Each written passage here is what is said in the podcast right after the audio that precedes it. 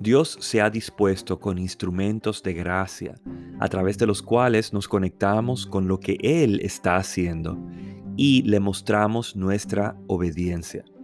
Por ejemplo, la alabanza, la lectura de la palabra, la congregación de los fieles, entre otros.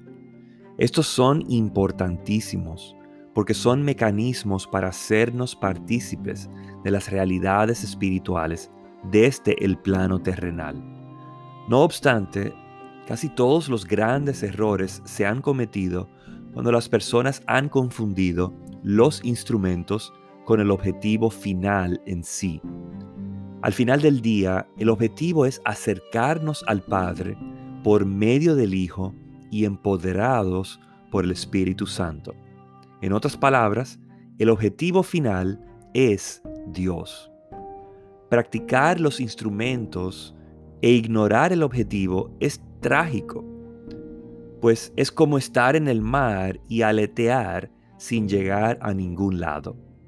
En cambio, hallarle a Él hace que todo valga la pena, ya que Él es nuestro galardón, nuestra porción, nuestra herencia, la verdadera tierra prometida.